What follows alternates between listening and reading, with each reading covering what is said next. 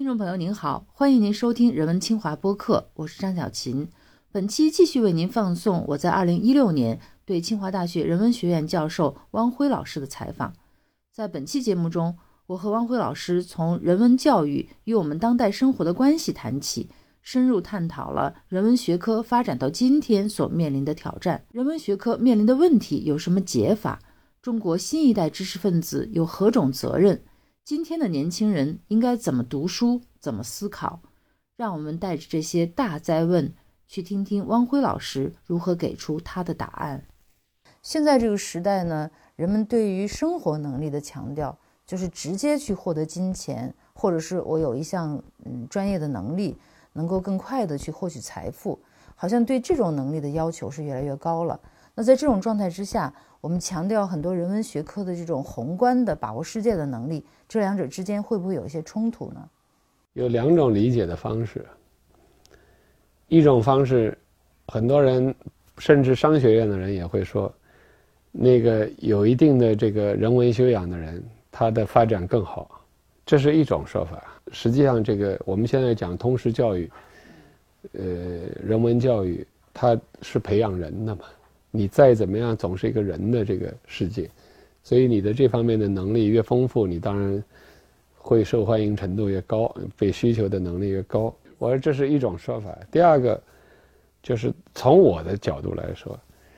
我觉得在今天总体上，一个人文的思维不仅仅是人文学科的问题，是人都需要有一个人文的思维和关怀。那这个关怀说到底就是人自己的自主性和能动性的问题。如果所有的都是在金钱和资本的逻辑下运转的话，就谈不上有什么能动性。你的所有的行为都是被钱的逻辑规范的，那有什么能动性呢？这就是拜物教。我们生活的时代当然就是一个拜物教的时代，强调人文的这个力量。就在于你需要对这个东西加以内部的抵抵抗，因为你没有这个东西思考，你就没有这个能力来建立你自己。你都是在这个所谓的异化吧、物化的逻辑下来做的。可是这是普遍的状况，我们不能够要求，而且，呃，这个东西也不等同于说不不鼓励人们去获得自己的生活能力，这个完全不是不是这个意思。即便你为了获得生活能力的同时，你还是得要变成一个自主的人嘛。基础的社会理论是要通过这个思考，一个社会什么样的好的社会，我们怎么样去改造这个社会，是要有价值观的。所以您是说，这种价值观的塑造跟我们人文学科的发展是有关系的？有关系。学科发展的定位也意味着你这个人文学科有没有这个提供不提供这样的可能性。人文学科是从神学和经学的世界里头分离出来的。当年的神学和经学提供的就是价值嘛，但如果人文学科也蜕变成为纯粹的知识了，它也就没有价值的塑造的能力了。那您觉得人文学科的发展和自然科学发展之间的关系是什么？就人文学科作为学科的兴起，呃，有两个最重要的出发点。第一个出发点在西方。人文学科是，它是从宗教世界里面发展出来的。它通通过对宗教世界观的无条件的质疑，在知识领域的无限的探索，可以说追求真理，这样呢，打破了原来宗教世界观，产生出一套这个这个知识。那么在中国呢，这个人文学科的诞生，呃，一定程度上也是传统的经学世界观，呃，破产了，就是过去的传统的这个经学世界。呃，逐渐的衰落了，所以有现代的制度出现了。比如我们过去科举制度，用的是这一套这个四书五经啊这些东西作为它的整个的知识的基础。等到现代这个时期，它已经变成新的学科了。所以，呃，人文学科呢，在东西方，西方主要是宗教，在中国确实是它的经学世界，可以说。所以，人文学科作为一种。比较世俗的人文的知识，在新的制度当中建立起自己的分科的体系，这是人文学科诞生的一个条件。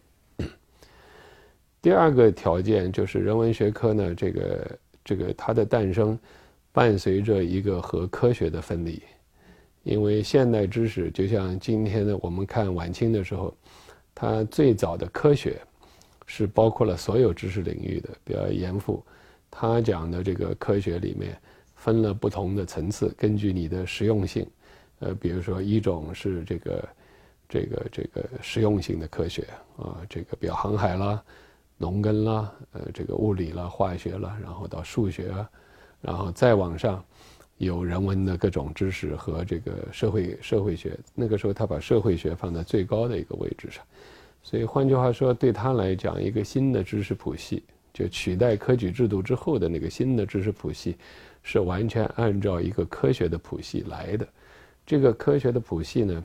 一定程度上反映了他对社会结构的理解，因为那个用社会学来来。表示这个科学的谱系的这个原理，就一定程度上是有这个道理的。呃，在日本呢，比如说他们强调也是用一套这个科学的谱系，不过在科学谱系最高的这个灵魂呢，是所谓的形而上学，是它的统一观，所谓它的一一种一种最高的道德指有有道德的、政治的等等的指向的这么一套知识。换句话说呢，这个。现代的这个知识谱系从旧世界里面、旧的传统的经学世界脱离出来的时候，它的最早产生的一个谱系就是一个科学的谱系。科学是无所不包的分分科的一个谱系。那么这个这个谱系很明显，它它的这个分类的方法主要来源于研究对象和研究方法。那归纳了、演绎了、实证了，这基本上是科学的方法。实际上，我们也知道，近代十九世纪的政治经济学作为社会科学的前提，包括其他的人文学科，都试图模仿自然科学，也要用科学的方法、计量的方法、实证的方法、归纳演绎的方法来建立自己的这个学科。但是这样一来呢，人文、比如道德、伦理、审美等等这些领域，文学。这些领域，到底它是服从于科学的逻辑，还是有自身的逻辑，变成了一个问题。所以，好像人文学科总是处在非常边缘的科学谱系内的这么一个知识。那么，到了这个在无论在西方，还是在中国，早期从十九世纪开始，西方就在这个哲学和其他领域里面提出了知识的不同的知识，就不同性质的知识。那比如说道德的知识、审美的知识和科学的知识，这是不一样的。他们所依据的逻辑方法，也就是说，它理性的类型是不同的。如果都按照科学的方法、实证的方法来推论人的人的审美或者是呃道德的这个这个判断的话，会带来很多。很困难的问题，就是这个现象的世界和人伦伦理世界是不可通约的。我用我们学术的语言来说，不可通约，就是说它不是服从于同一个逻辑的。那么，在这个中国，我们都知道，比如说这个晚清的时候有格致啊、科学啊这些东西进来，到五四的时候有科学民主，科学几乎无所不包。我们如果看这个胡适之写诗。第一本白话诗集叫《尝试集》，为什么叫尝试集啊？尝试是实验的意思，就是科学的方法。也说写诗也得要用科学的方法。那么正因为这样呢，科学就变成了绝对的一个一个支配性的一个方法，这就是后来人们所说的科学主义。那么这个对于这样的一个状况。那么科学能不能指导人的道德、伦理、审美、文学等等这些这些，就成了知识领域当中一个逐渐成为问题的一个一个焦点了。那么，比如说，在一九二三年，有一位以后在民国很有影响的一个人物，叫张君迈，他到清华大学的这个来做一个演讲，这个演讲叫《人生观》，发表在当时的这个《清华周刊》上面。这篇演讲在一九二三年引起非常大的影响，原因是什么呢？因为清华大学当年是留美的预备学校，留美国留学生这些去美国之前在这儿做训练，那这些学生到美国去基本上都是学习理工科的，科学技术这些东西的。那张君迈到这儿来，一方面鼓励他们学习这个呃这个科学，但另外一方面提醒他们，教育一个人的养成不仅仅是让你学习这些知识，你还得要成为要有一套自己的人生观，你的价值观，也就是说你要变成一个人。那么他这场讲演在一九二三年呢，很快成为整个中国知识界辩论的一个。大辩论，这是中国从可以这么说东西文化论战之后最重要的一场论战，这就叫做既叫有人把它叫做人生观的论战，也有人把它叫做科学与玄学的论战，还有人把它叫做科学与人生观的论战。那这一场论战呢，一九二三年正好是中国的学制改革，教教育部当时的北洋政府的教育部正在做这个学制的改革，这个。一方面是知识界围绕着科学和人生观问题、形而上学问题发生了一场重要的辩论。那一部分人认为呢，一个人只要你认真的从事科学研究，他自然的会代表了你的一个道德的水准、道德的判断，可以通过科学、科学方法来来衍生出来。所以这个没有什么特别不同的地方，那另外一部分人就指出说，这个人的心理，人是有有有能动的一个产物，人是有道德的、伦理的、审美的等等的这些产物，所以在许多的领域，我们今天称之为人文学科的领域，比如说文学、哲学、历史学、呃美学，呃甚至包括体育或者是等等等等这些东西呢，很多时候是。不能够通过科学自然的，就是你通过学习科学就可以发展出来的，它需要有人的直觉的培养，人的敏感性的培养，人的涵养。换句话说，你首先要成为一个一个真正的人，一个有自己的道德审美能力的人。在这样的一个意义上，这是人文学科的一个使命。所以，人文学科由这样的一场辩论之后呢？慢慢慢慢的，它逐渐的分化出了不同的这个，它跟科学是不一样的。所以，我们今天我们也可以看到，在清华大学，我们有人文学院，我们有美术学院，我们有社会科学学院，这些学院是不同于其他的理工科的学院的。第二个是由于这个知识的系统，它主导的是科学，是不同的科学分类，人文和社会科学只不过是科学的一个分支。我们看中国科学院成立的时候，中国科学院成立的时候有一个哲学社会科学部，它只是在科学系统里面，一直到七十年代，它才慢慢分离出来，变成社会科学，中国社会科学。那人文学科呢，附从属于社会科学。那这个呢，还是马克思主义传统里面的，就是人文学科作为上层建筑、意识形态，它在社会科学里面，事实上还存在着社会科学跟人文学科的这个这样的一个分别。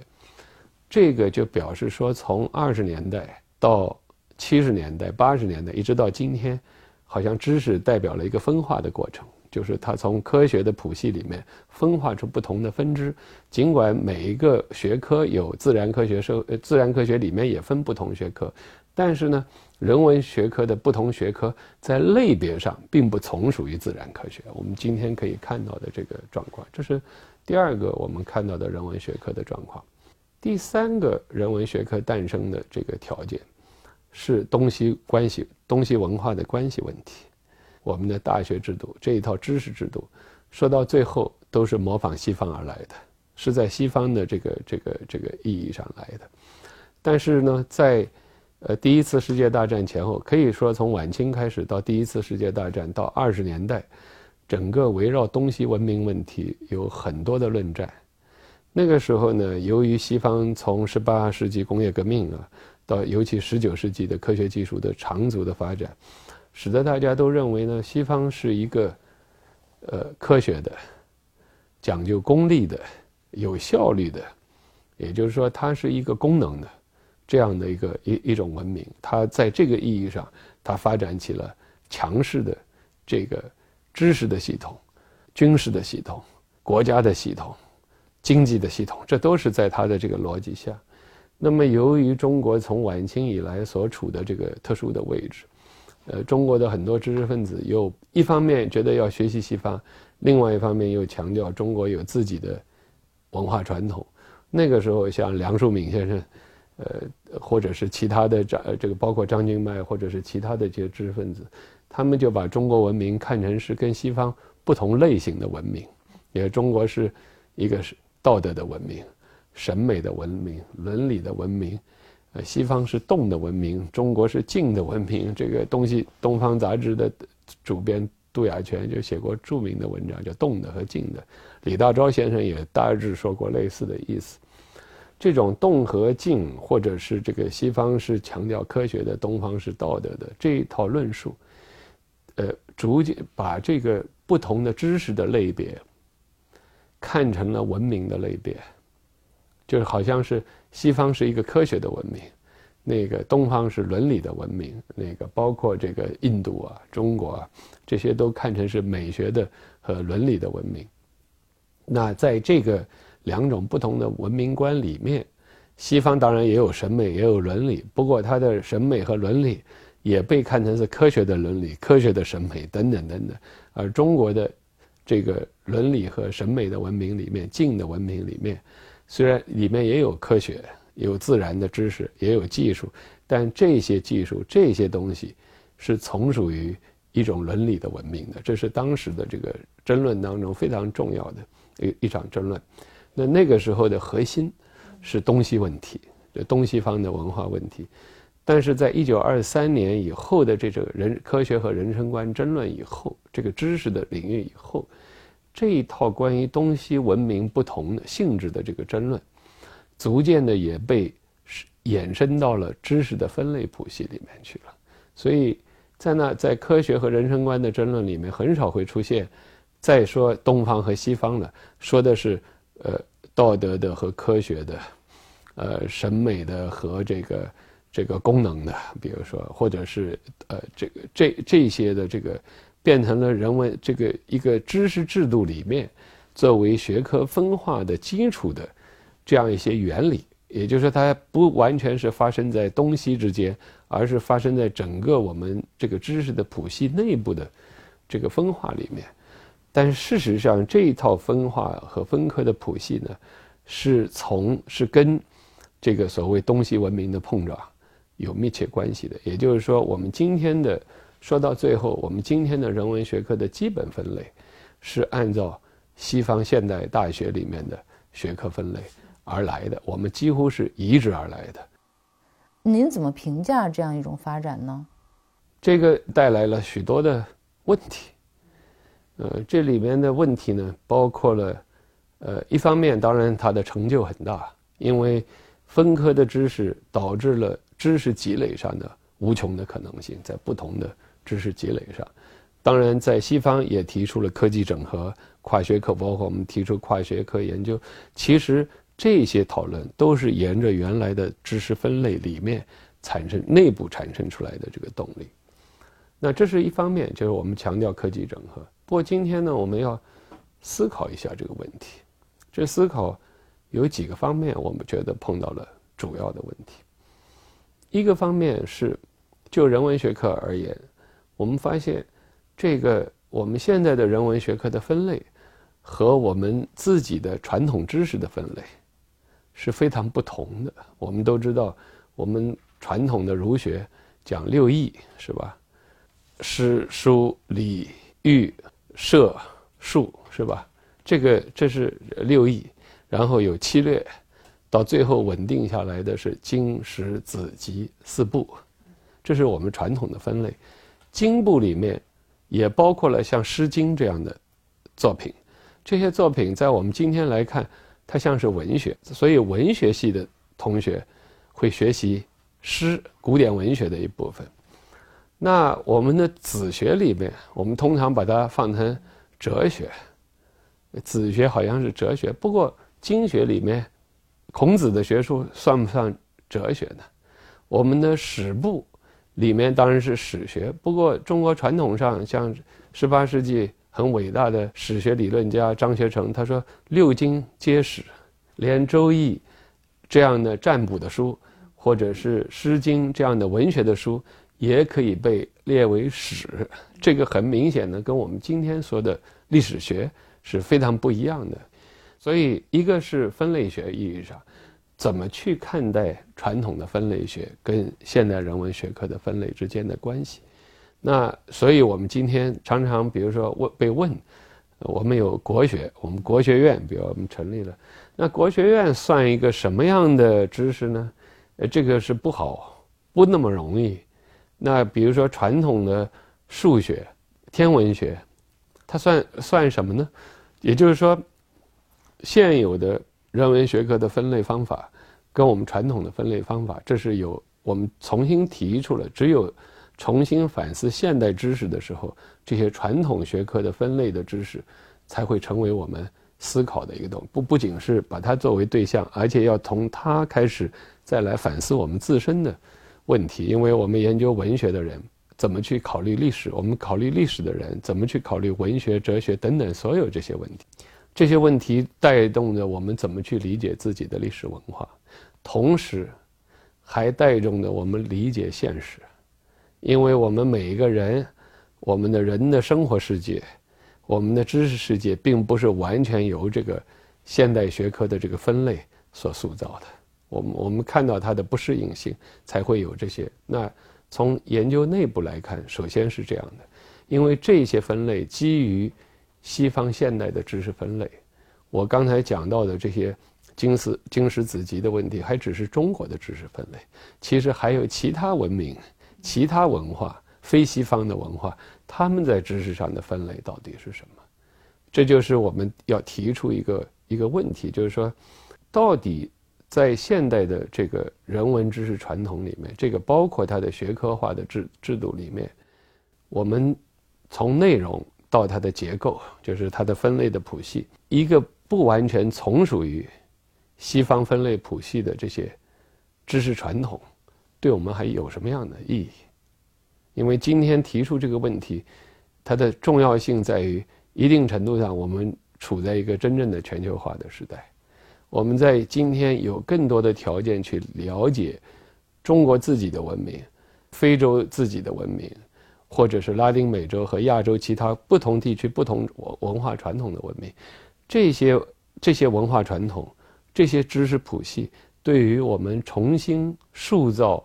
我们现当代的人文学科，具有什么样的意义？这是一个自然会提出来的问题。也就是说，当我们今天思考。现代的这个这个我们所谓的现代现基本上是西方化的这个知识谱系的时候，我们不得不去重新思考不同地区的文化传统，在这个其中对我们来说首要的是中国自己的文化传统到底有什么意义？因为当代世界，我们都知道所谓的全球化是一个 不平等的过程，因为今天的全球化所带来的困难。呃，包括我们常常说现最包括最近说有逆全球化或者是反向的全球化等等，为什么会反过来有有对它的批判？这个因素当然非常复杂，但是有几条很重要的原因，就是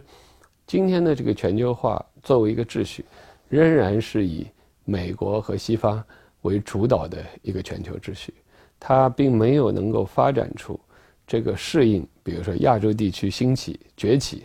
所形成的新的秩序的模式，呃，所以才会产生这些冲突。在这个秩序当中，真正的有利的平等的位置也不存在，所以，所以全球化过程才会带动这些矛盾、冲突和不满。那这个当然是政治经济为主的，可是我觉得除了政治经济之外，文化的关系是一个非常重要的关系。所以我们现在确实需要重新发掘和理解。这些不同的传统，这是很重要。而且，过去更重要的一点就是，过去有两方面的原因。一方面是在人文学术这个传统里面，实际上有这么丰富的文化传统，有不同的文化传统，但是它从来不是主导性的，就是我们总是在一个最主导的文化里面，所以我们要问这些传统。对我们今天发展新的人文学科的知识来说，具有什么样的意义？这是这是适应这个一个一个变化，这是一点。就是这些传统，这传统不等同于是我们的学科，因为它就像我刚才讲的，这是传统，它跟这个学科制度不是完全一致的。但它到到我们要问，对于今天的人文学科的发展来讲，它有什么意义？更自觉的去问这个问题，这是一点。第二点就是，在这个不同的文化传统里面，就非西方世界的各种各样的学者的，经过他们的努力，已经产生出大量的很有意义的，可以说对这个学科、对人文学科领域很多的重要的贡献，来自于非西方世界很多。但是它还没有完全被整合到我们今天的这个学科制度里面去，因为我们的基本的课本，我们如果要描述一个世界历史的话，看得很清楚，它完全是在一个西方主导的叙述里面的。那么在这种条件下，到底我们要不要考虑中国和其他地区他们的这些学术的贡献和影响？在我们的整个知识的这个构架，我们在我们的教育系统和知识领域里面，能够反映出这些重要的贡献，这是我说的第一点，就是第一个部分，就是它，呃，过去我刚才讲到这个，从中国近代的东西文明论战到知识的再整合，到知识的谱系的再分化，实际上是把西方知识的主要传统内在化。所以我们事实上像我这样的人。我想你我这样的人，说到最后都是西方化的，都是被这一套知识，这个如果跟我们的老一辈比，呃呃，跟我老师一代，更不要说他们更早的一代，比如说康有为、章太炎他们相比，他是完全不同的知识谱系里面出来的。我们是在新的这套知识谱系里面出来的，我们要思考他们的意义。我们要想解决这些问题的话，人文学科需要一些什么样的变化？我刚才说到，比如我们做科学史，科学史领域是非常重要的，在西方知识体系当中也是史学的非常重要的，而且它是很多理论发源地。呃，不仅是科学史，人类学科学的人类学这些知识，它得要介入这个问题。文学和其他的领域，比如说我们呃现代的文学，像鲁迅，他是现代文学的这个所谓中国现代文学之父。不过他的早期，他研究。生物技术、生进化论、研究矿物、研究这些，他也是在自然科学，更不要说鲁迅、郭沫若都是学医出身的，他们的这个这个发展的这个背景是非常不同的。那今天我们确实要问这个问题，就是我们怎么去建立？这不是一个人可以回答的，就是在前瞻性的去思考未来的这个条件的时候，一个方面我觉得是。需要在理论上提出这个问题。第二个方面是完备一些相关的学科。第三个方面是鼓励一些跨学科的研究机制的出现，就是它的一些研究机制，它是不分文理的，在这个机制让不同的学科的学者和学生能够有更多的这个交流，使得他们的研究能够能够互相的这个新的这个碰撞出来。而且，呃，因为客观上讲，如果人文学者只是一般意义的重申自己的独特性，实际上是无力的。因为那个科学技术和这些力量太大了，它的发展的这个速度、膨胀的规模，逐渐的成为人们已经习惯的事实。啊，但是人们怎么去界定？比如说，呃，现在出现了网络，你们做媒体的直播。那个公司边界完全没有了，那这种公司边界没有以后，我们到底怎么判断这样的状况？因为它已经成为一个新现实了，你要研究它，同时对它进行判断，这些问题我觉得都是真的新的社会问题，因为它同时伴随技术，因为它不仅仅是一个行为问题，那以后会提出技术的边界是什么？就像，呃，并不是你有了技术就就可以。这个做这些事，那个技术的边界在哪儿？可是，在讨论这个问题之前，你得了解这个技术本身，是吧？你要是不懂，你不了解，你就很难。可是，如果在我们既有的这个这个知识构架下，你是很难去真正的了解这个发展过程的。这是我讲第二个方面，就是说科学和人文的关系问题，这是第二个方面。第三个方面，我觉得，也就是现代的这个知识。人文的知识和宗教经学这样传统的这种神圣知识之间的关系问题，在今天提出了这个新的问题。这是三个从人文学科发展出来的，就它诞生开始，伴随着它的发展的这三个问题，经过了整个这个一个一个一个一个轮回，似乎是在另外一个阶段上都重新出现了。这是三个我认为三个基础性的问题。第四个方面我要说的话就是，这第四个方面也是跟前面三个密切相关的，因为现代的人文学科，一方面它是。一个跟随着这个现代科学、现代大学制度的全球性的扩张而来的，但它的另外一个特点就是，它是伴随着民族国家的建立，我们现代国家主权国家的建立而形成的。所以，现代的人文学科几乎没有例外，它都跟一定的民族国家的知识有关系。就是它，比如说我们的史学、我们的文学，一定是以中国文学史、中国历史。中国哲学作为它的主干的现代的人文学科，事实上是跟民族主义知识相伴而来的，就是相互支撑而来的。那么，伴随着区域化、全球化的过程，就是我们在既有的知识的构架下，一些原理性的知识在今天正在发生重大的变化。甚至过去的，甚大家很多人都说经济学，越来越多的人对经济学表示从崇拜。到怀疑，这并不完全是经济学者本身的问题，是这一套知识的原来的出发点和它的基础基础的模型，对于当代世界的解释力出了一些问题。各个领域的这些基础理论都出了问题。我觉得在今天需要的另外一个方面，就是人文学科和社会科学的，不仅是自然科学，人文学科和社会科学的再整合，这个部分很重要。为什么呢？因为社会科学有一个倾向，在过去几十年当中，在它的范式确定的条件下，越来越往技术和数量的方向发展，都是用这个 data 来说明问题。但是在今天，需要基础性的理论来解释问题。您刚才提出来的这些所有问题，您觉得通过一个什么样的过程才能真正去解决？首先是需要讨论。我觉得过程的所有的开端。都是在于提出问题，让那个不同领域的，特别是重要的学者介入到这个讨论当中去，然后逐渐的使它转化出一些新的成果，并且在制度上，在学术制度上引入一些新的条件，比如说一些呃平台和一些学术机制的出现，比如说像我们高等研究所，我们邀请了不同的这个类型的这些来自不同地方的学者。来清华做讲演和学术来讨论，就是打破原有的界限。那您觉得这种学科的重新审视和重建，是需要从基础教育就开始呢，还是说在经过高等教育和科研体系的改变，它最后会落在一个什么样的方式上？呃，第一步，我们先在知识的领域能够做一点这样的工作，补偏就弊吧。就是说，你你你现在没有的领域。我们比如说，我们中国这个学术界，以我们清华来说，我们世界史这一块要想发展起来都很难。如果做一点西方史，可能性还大一点；日本史可能性大一点。为什么？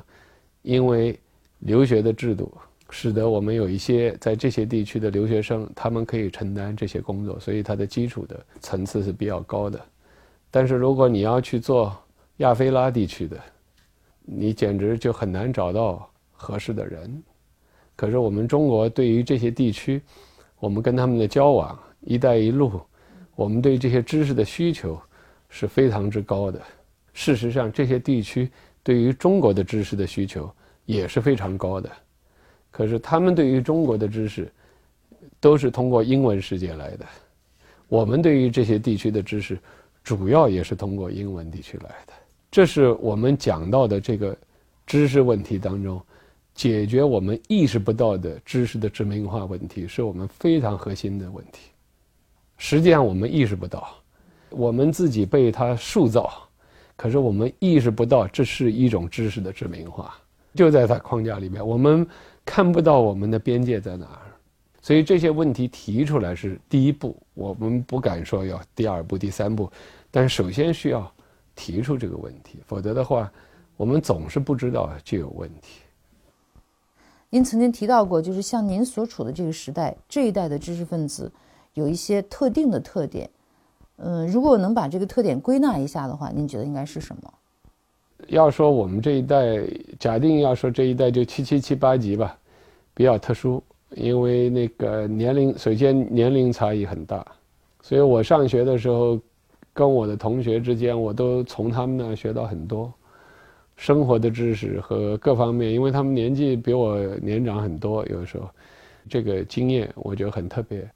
这是一点，就是七七七八级的一个很特殊的一个特点。我记得最有意思的是九十年代。第一次出国到日本，一个日本的学者就很羡慕的跟我说：“说真羡慕你们，你们会有这么多的经历。”呃，因为日本那一代人已经没有这种情况了，完全没有这样的这个，因为都是校门到校门，校门到校门，他没有这个经验，这些经验也没办法带到你的这个思考和研究当中，只是一个观察者，这个他的体验比较弱，我也说不好。我们自己尝试的事情也比较多。我这一代里面有很多人有这样的经验，不是我一个。呃，我们编学人以后还有其他的这些工作，就他不全在体制内，而且我们当时大量的精力，我们写作的文章也多半就在这些刊物上发，没有去考虑过说什么分儿啊什么的，什么 A 刊啊什么的。我常常现在经常参加评审，都要看每个人 A。A 加 B，B 加，我我常常觉得很困惑，因为这东西跟学术质量没任何关系。坦白的说吧，这个一点我倒觉得，一方面制度管理大概不得已的做法，但另外一方面，我确实觉得知识分子、学者、年轻的学生应该把这东西看开一点。这听上去，您是不是对后辈的知识分子多少有一些失望？啊，但我是确实有这期待，就是我觉得他们这个，第一，他们的确跟社会隔离很远，即便是所谓关心社会，也就是天天在朋友圈里头转转，非常少的年轻人能够真正的走出这个圈子的人是很少的。我是觉得这个需要有一定的知识空间，这些知识空间是公共的。能够打开许多的问题的探索。这个年轻的学生呢，他不，年轻人不不仅仅是关心他学科里面的问题，还要关心那些真正的社会问题，是跟他，而且不是抽象的关心，是跟他自己的研究有有机合。其实这样也是创造，因为这样才能激活他的这个已经就是完全学院化的知识。呃，在这件事上，尤其是年轻人自己。需要有这个创造力，不要被压扁了。您作为读书杂志十几年的主编，对于年轻人读书这件事情有什么建议呢？现在很多学生读书读得挺好，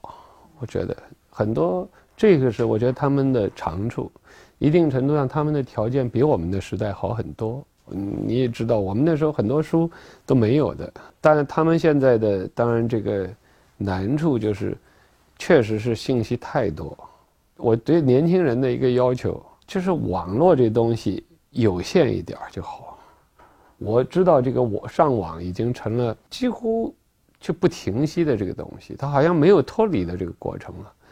这一点我倒很希望我们的年轻人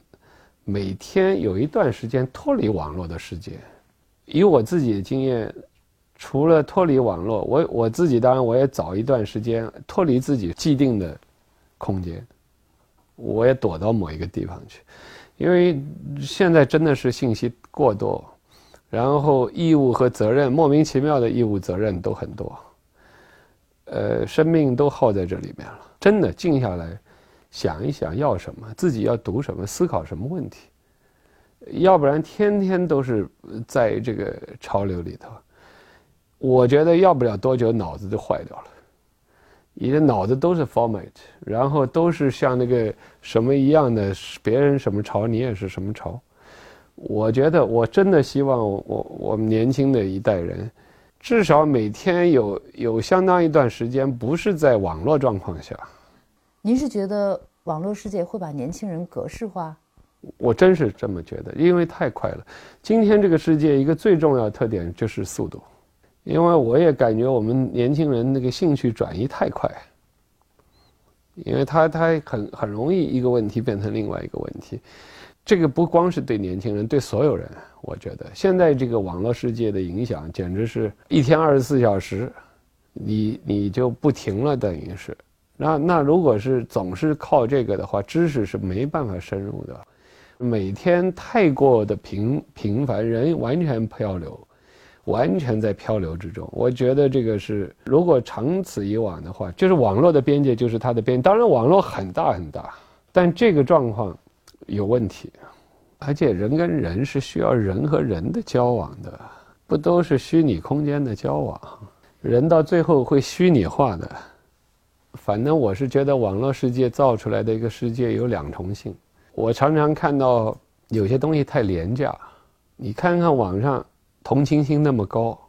出了一个事情大家都拼命去关注，有多少人是真正在日常生活世界里头投入这个过程的呢？我不是批评年轻人，我觉得所有这个世界都有点这样。我反而觉得这个世界里面有一些东西在消失，啊，真的，我我真的是希望这个真实世界里头的东西更多一点，不都变成网上的。我这一代人经历的这个历史过程，从没有电话的，以后有了 PP 机，以后有了电话，以后有了网络，一直到今天。人和人的交往在不断的缩小、缩小、缩小、缩小，呃，但在虚拟世界是扩大、扩大、无限扩大。我不不，我不是说这个都是坏的，但的确有它不好的一面。我我确实觉得不好的一面就是一切都变得太轻了，因为说什么都可以在那儿，你可以用所有的方式来表达你了，那个质感是不存在的。我不知道啊，这我希望大家读一点鲁迅，鲁迅的文字里头就有这种带给你的质感。我觉得某一种意义上是我们处在一个质感消失的时代。我希望更多一点这种东西。我所以说到人文学科需要有人文学科应该能够关注这个真正的有质感的问题，是真实的。